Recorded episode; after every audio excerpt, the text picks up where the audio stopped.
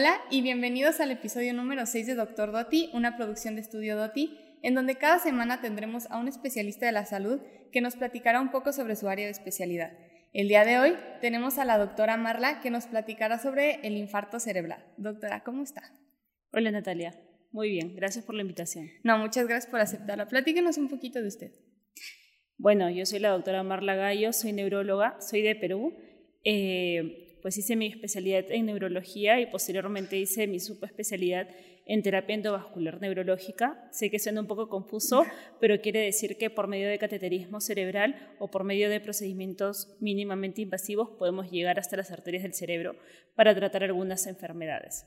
Esto lo realicé en la Ciudad de México, eh, en el Instituto de Neurología y Neurocirugía. ¿Y llegaste a, a México a estudiar medicina o ya tenías aquí tiempo? Estudié medicina y neurología en Perú y, ya fui, eh, realicé la, la subespecialidad en México. Ah, muy bien. Y bueno, para ir empezando ya con este programa, eh, ¿podrías platicarnos un poquito en qué consiste un infarto cerebral? Sí, mira, te comento, el infarto cerebral es la interrupción del flujo sanguíneo eh, cerebral, ¿no? Hay un coágulo que va a interrumpir el flujo y el aporte sanguíneo hacia el cerebro y va a haber una parte del cerebro que va a morir y se va a necrosar, ¿no? Esa área de tejido, por lo cual va a haber una ausencia de la función de esa área del cerebro, ¿no?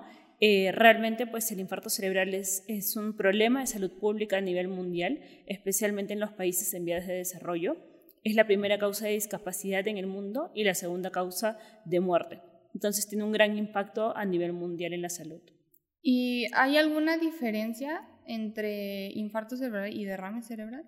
Pues es como se le dice algunas veces el derrame cerebral. Lo que pasa es que el infarto puede ser isquémico, que es cuando hay una oclusión del vaso, o puede ser hemorrágico cuando el vaso se rompe, hay una ruptura y hay una hemorragia. Y muchas veces se le puede decir derrame cuando se rompe este vaso, ¿no? Es ah, otra forma de decirle. Ah, o sea, comúnmente se conoce como derrame, pero ok, ya. Y bueno, ya nos platicó un poquito usted de su currículum, pero ¿qué tipo de formación requeriría una persona como para tratar este tipo de problemas? Pues realmente eh, la especialidad que yo tengo, que es neurología, y la subespecialidad, que es terapia endovascular, me permite tratar la enfermedad cerebrovascular de una manera integral es, decir, desde la parte clínica, la parte del diagnóstico y la parte del tratamiento. ¿no? Este enfoque pues, es realmente novedoso, esta subespecialidad no tiene muchos años, en realidad en algunos países recién se está dando, y, pero nos permite tratar la enfermedad de una forma íntegra, ¿no? que hace mucha falta como te comentaba, pues representa un gran problema de salud pública con un gran impacto, por lo cual se requiere eh, personal entrenado en el tratamiento de estas enfermedades. Claro, claro, y que empiece como a permear más, ¿no? O sea, que se aborde. Exacto. Sí. Y bueno, ya nos hablaste un poquito sobre que se hace, bueno, tú utilizas como una incisión mínimamente invasiva, pero ¿qué otros procedimientos existen como para tratar los infartos cerebrales?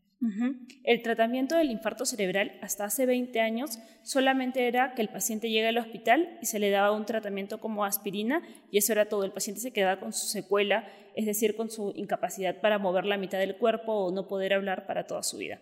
Esto desde hace 20 años cambió muchísimo. Ya eh, se comenzó a dar el tratamiento primero endovenoso, que es el colocar un medicamento por la vena, que ayudaba a que este coágulo se disuelva. Pero el tiempo de tratamiento era hasta de cuatro horas y media.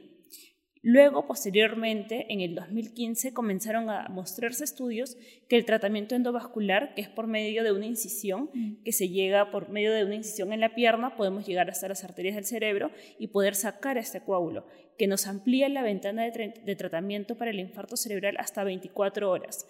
Esto era dar una oportunidad increíble a estos pacientes, ¿no? Poder retirar el coágulo de forma manual, que es lo que nosotros hacemos, por medio de un stent, que es como una malla, o por medio de aspiración, permitía poder eh, eh, permeabilizar la sangre, ¿no? permeabilizar el vaso y que vuelva a haber el aporte sanguíneo normal en el cerebro y que el paciente pueda recuperar esa función.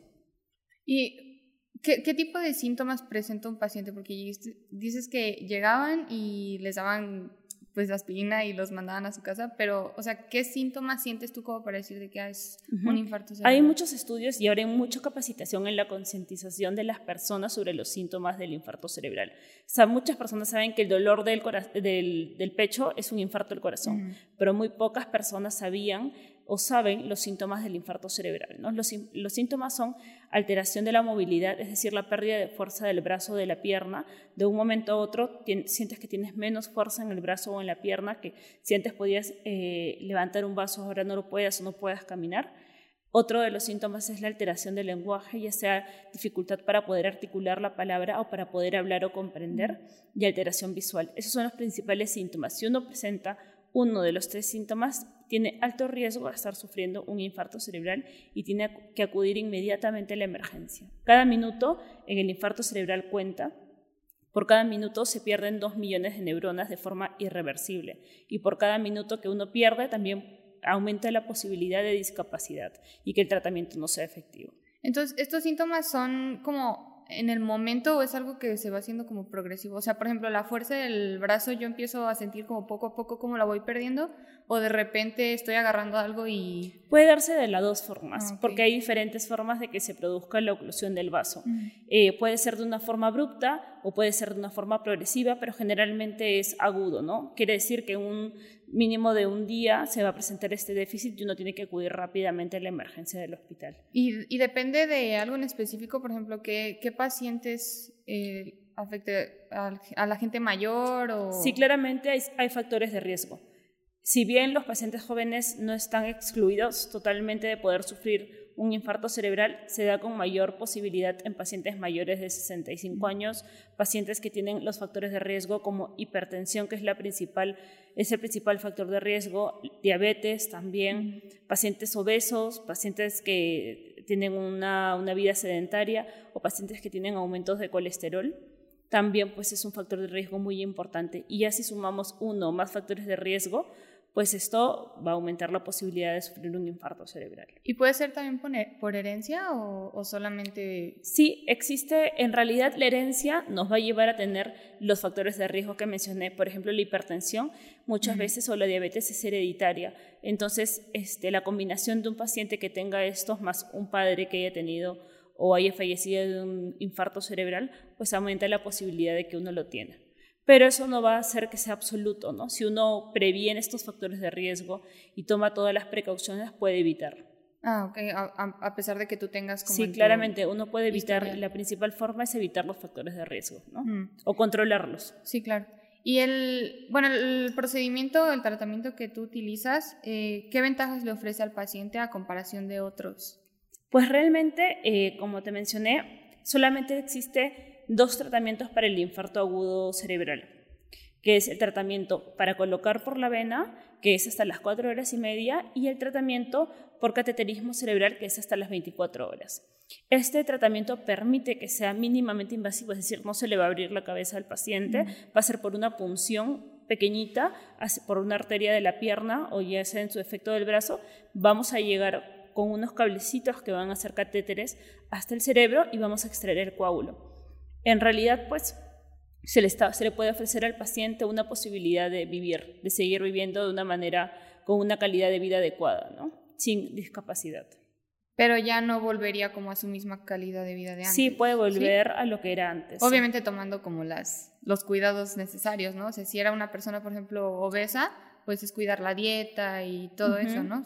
sí, pero al poder retirar el coágulo y tener una reperfusión exitosa, pues el paciente sí tiene la posibilidad de volver a, ser independiente, pero claramente va a depender de muchos factores y el principal es el tiempo. Entre, más, entre menos tiempo pase desde el inicio de los síntomas hasta que el paciente reciba el tratamiento, mayor es la posibilidad de que el paciente pueda volver a la normalidad. ¿Y eso influye también en el tiempo como de recuperación? O sea, entre más rápido lo, lo identifiques, más rápido te recuperas o... Claramente, porque el infarto, pues para que me entiendas, hay un área que no se puede, que, que, va a ir incrementándose en el tiempo. ¿no? Esta área de infarto pues, puede ser pequeñita en una hora, en dos horas va a ir incrementando, en tres horas más. Entonces, si yo eh, tomo al paciente desde lo más precoz, pues este infarto va a ser muy pequeño y es mayor la posibilidad de independencia del paciente.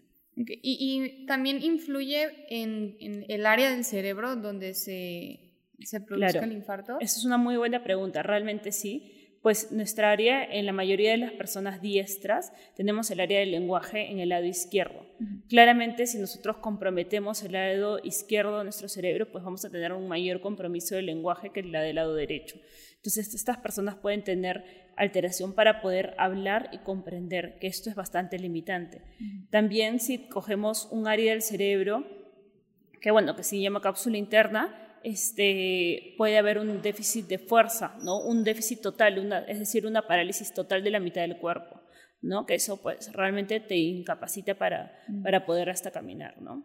Ok, y bueno, eso serían como las secuelas, ¿no? O sea, dependiendo del área, o sea, del hemisferio del cerebro y aparte eh, cuánto tiempo pase que empezó el infarto y así, pues son las secuelas que se van presentando. ¿no? Exacto. Y ya la calidad de vida de, que tenga el paciente después del tratamiento es, puede volver a la normalidad, eh, pero desde el momento de que se trata el infarto, o por ejemplo, puede salir todo bien en la cirugía y ya después, por alguna otra razón que afecte su calidad de vida o el tratamiento, o que haya una secuela. Exacto. Es esencial tanto el tratamiento como los cuidados posteriores inmediatos, es decir, las 24 horas después del tratamiento. El paciente tiene que pasar a una unidad de cuidados intensivos para que se le pueda estar cuidando la presión, la glucosa, ¿no? que son factores muy importantes, y ya este, posteriormente la rehabilitación y la terapia de lenguaje también van a ser roles muy importantes en el tratamiento del paciente. ¿no? Es un trabajo multidisciplinario, si bien pues, yo cumplo un rol en el tratamiento, pues es un trabajo multidisciplinario. Y en general, ¿cuáles han sido los resultados en los pacientes que han sufrido, bueno, de los casos que usted ha atendido que han sufrido un infarto? Pues es bastante beneficioso. Se ha demostrado eh, que, hay un, que es el mejor tratamiento actualmente para los pacientes con infarto cerebral, que es darles una oportunidad de vida a estos pacientes y que los pacientes que se tratan van mejor que los que no se tratan. Ya hay muchos estudios que demostraron desde el 2015 comparando pacientes que eran tratados con la terapia que te estoy mencionando versus los que no eran tratados y se demostró que estos pacientes tratados pues tenían mucho mayor posibilidad de ser independientes en un futuro y disminuir la mortalidad. Entonces, por lo tanto, eh, las políticas de salud de muchos países ya se ha incorporado y es estrictamente obligatorio tratar a los pacientes de esa forma. Actualmente en Latinoamérica pues es un movimiento que recién se está dando, que recién está preocupando y se está dando de forma progresiva, ¿no? Pero no somos ajenos a este cambio, no es un cambio que se tiene que ir dando también. ¿Y notas como alguna diferencia significativa entre el tratamiento aquí en México y en Perú? Eh, pues realmente eh, no hay mucha diferencia. Realmente en los, en los hospitales públicos eh, lamentablemente estamos eh, casi en las mismas condiciones, es decir, que el tratamiento integral no se está dando de forma obligatoria en cada paciente, pero sí te puedo decir que hay mucha diferencia entre, por ejemplo, España, que yo fui a hacer una capacitación eh, de neurología vascular, fui a una unidad de infarto cerebral en Barcelona que sí es muy, muy diferente, es totalmente diferente. El paciente se, le esperaba, el médico esperaba al paciente y no el paciente esperaba al médico, que se da en muchos países de Latinoamérica. ¿no? Desde ahí es una diferencia, porque el médico ya sabía que un paciente con infarto cerebral iba a llegar y estaba totalmente preparado para recibirlo. El paciente llegaba, se desplegaba todas las funciones que se tenían que hacer, el paciente ingresaba a tratamiento por cateterismo cerebral que te mencioné, que es el tratamiento endovascular, y el paciente ya en una unidad de infarto cerebral, pues se iba viendo su mejoría. Ahí sí hay, un, hay una gran diferencia ¿no? entre los países como España, países desarrollados con países de Latinoamérica, que no es lejano el cambio, por ejemplo en Brasil y en Chile ya se han hecho estudios, ya han incorporado el tratamiento integral del infarto cerebral a sus políticas y se ha demostrado que en países de Latinoamérica, en países en vías de desarrollo, también es eficaz y es beneficioso el tratamiento. Entonces, simplemente es irlo incorporando a, nuestro trabajo, ¿no? Sí, más porque dices que es de las principales causas de discapacidad y de muerte, ¿no? Es la primera causa de discapacidad en el mundo. Sí, como para que no se apliquen como estos tratamientos y aparte, entonces se aplican solamente en, bueno, no solamente, pero la mayor, el mayor, los mayores tratamientos se aplican en los hospitales privados. Exacto. Y en los públicos. Lamentablemente, pues en los hospitales privados es mayor la posibilidad de que se brinden estos tratamientos en los hospitales públicos, pues no es eh, en todos, lamentablemente, que sí debería de serlo, porque ya pues se ha demostrado que no hay mejor tratamiento que el que mencioné, pero pues todavía no, es, no está en la realidad de ninguno de los países que mencioné, ¿no? Ni de Perú ni de México. Sí, claro. Y bueno, ya lo tocamos un poco, ¿no? Como las diferencias que existen en el tratamiento en la sanidad privada y pública. Y ahorita que mencionas que es en Latinoamérica, pues en los países como un poco más desarrollados, y de primer mundo y así, pues la historia cambia completamente, ¿no? Completamente, es todo un movimiento que se, que se, que se ha dado y es porque se dieron cuenta del gran impacto que sufría esta, con esta enfermedad los pacientes y el gran costo, ¿no? Porque un paciente con una discapacidad, un paciente de 60 años con una, un déficit de fuerza de todo lado del cuerpo que no pueda caminar, aumenta los costos, ¿no? Entonces realmente también costo-beneficio se hicieron estudios para ver cuánto mejoraba, cuánto se reducían los costos y también era beneficioso el tratamiento versus el no tratamiento del paciente. Sí, claro. ¿Nos podrías platicar sobre algún caso de, de éxito de éxito y como el más complicado que se te ha presentado en tu carrera? Pues eh, creo que son muchos. Cada caso es importante dentro de los que llegan. Eh, creo que el ver a un paciente con una discapacidad, es decir, con una, un déficit de fuerza total, que no pueda levantar ni el brazo y la pierna de ninguna forma y que no puede hablar ni comprender, los familiares preocupados y que el paciente entre a tratamiento y esto se resuelva, de forma completa, es, un, es una gran emoción realmente. Eh, son casos que sí se dan, eh, que en realidad esto fue lo que me promovió a, apasionarme por el infarto cerebral y la enfermedad cerebrovascular, que se le podía dar una oportunidad a un paciente, ¿no? que podías mejorar su calidad de vida, y no solamente la del paciente, sino también de los familiares, ¿no? que muchas veces pues también tienen el gran impacto de esta enfermedad. ¿Y qué es lo que influye para que un caso no sea exitoso? O sea, que se dé el tratamiento y aún así la persona no regrese como a su calidad de vida normal. Muchos factores, entre ellos han demostrado el tiempo, como te mencioné, que el infarto, como te, te, referí, tenemos una área que ya no podemos salvar y un área que está alrededor que sí podemos salvar. Y cuando esta área irreversible pues es muy grande, que generalmente se da con mucho tiempo, pues este, es, es más difícil eh, resolver el problema del paciente.